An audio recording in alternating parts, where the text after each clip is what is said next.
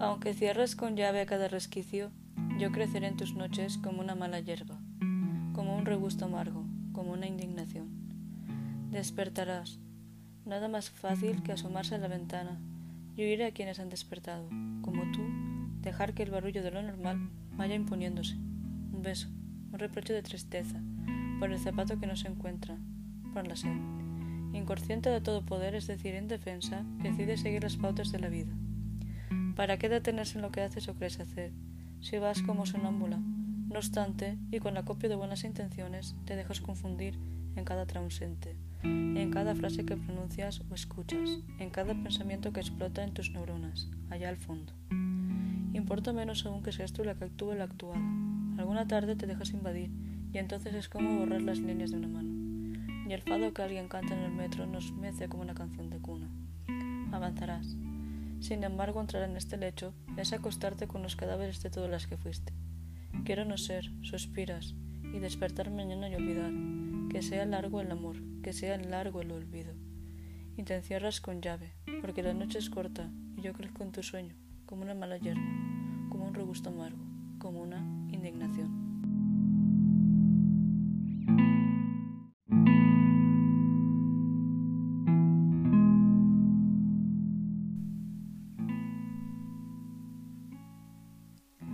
Cuesta renunciar a mí, negarte boca arriba en la noche, dormirse sin saber quién despertarás, en el frío de tu cama, donde no quepo, donde ni siquiera existo, donde solo tus manos se disuelven, llamándome, llamándome.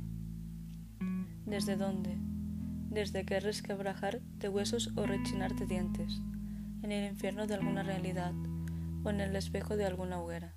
Pides la llave, la llave para salir o para entrar se sale para entrar y se entra para salir, del día a la noche y de la noche al día. Púas más grandes que gatos o de tamaño de tu pulgar. El que en la penumbra lleva siempre ventaja. Cuenta con que te sientas culpable. El miedo llama a su verdugo. Quiere vestirse de víctima, que le estiren los cabellos hasta remedar una máscara de horror.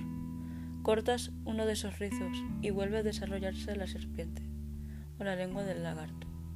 Así algunos me llaman cada noche, desde todos los puntos del universo, desde alguna ventana abierta en la cosmópolis, en el frío de tu cama, donde no quepo, donde ni siquiera existo, donde solo tus manos se disuelven, llamándome, llamándome.